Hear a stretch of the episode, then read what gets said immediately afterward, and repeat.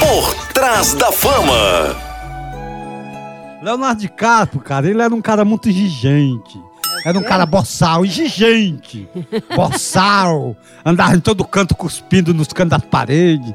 Ele era um cara traquino, malvado, né? Aí foi se desenvolvendo, foi pra cidade grande. Convidaram ele pra ser locutor de, de loja. Aí começou o locutor de loja, vendendo roupa, essas coisas, acessório, né? Você para só R$13,99 e bordada grátis. Vem pra cá. Depois ele foi trabalhar numa fábrica, numa fábrica de soro, né? Depois ele foi ser enfermeiro. Casou, casou com uma mulher, tem dois filhos. Dois filhos. Depois a mulher fez dele corno. Aí continua a vida. Hoje ele tá um cara de bem de vida aí. Da fama.